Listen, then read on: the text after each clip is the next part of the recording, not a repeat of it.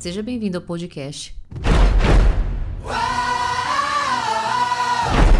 Histórias da Dona Ana.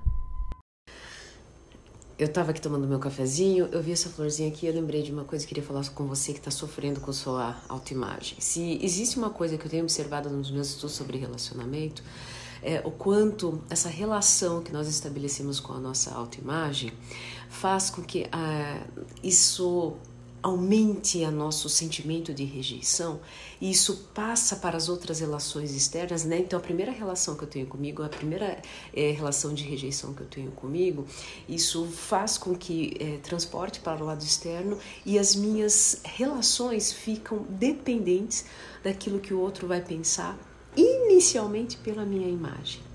Então eu olho, ao invés de eu olhar, né?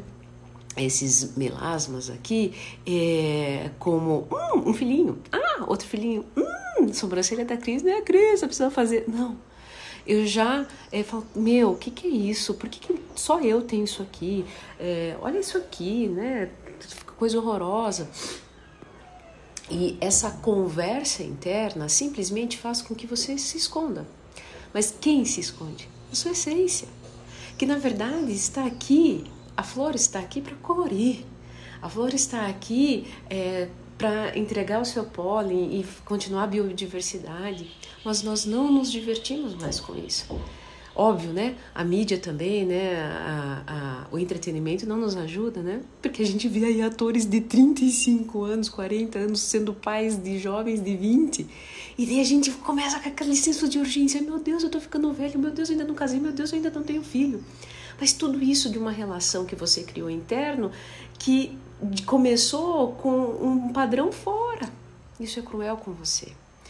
Então, hoje eu estava aqui, eu, eu senti no coração de te dizer o seguinte: antes de você criar uma guerra consigo mesmo, com qual, acredite, você não vai vencer, arme um carinho para você, arme uma cama, arme um oásis, onde você se receba com muito carinho. Hoje é sexta-feira, então você está naquela ânsia de se preparar para aquela festa, para ficar extremamente bonito. Primeiro, se aceite como você é, aceite a sua história. E a hora que você aceitar isso, aceitar com você, você vai muito mais sunshine para essa festa. E daí, quando você for mais sunshine para essa festa, você vai simples, simplesmente brilhar no local. E daí vai fazer o quê? Fazer parte do processo. Olha que rico. Isso é muito mais poderoso do que uma maquiagem. Isso é muito mais poderoso do que é, ter o um nariz menor. Isso é muito mais poderoso. Tá caindo meu celular? Isso é muito mais poderoso é, do que a roupa que você vai se vestir.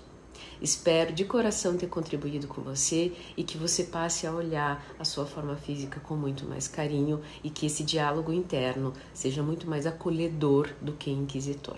Beijo e ótima sexta-feira para vocês.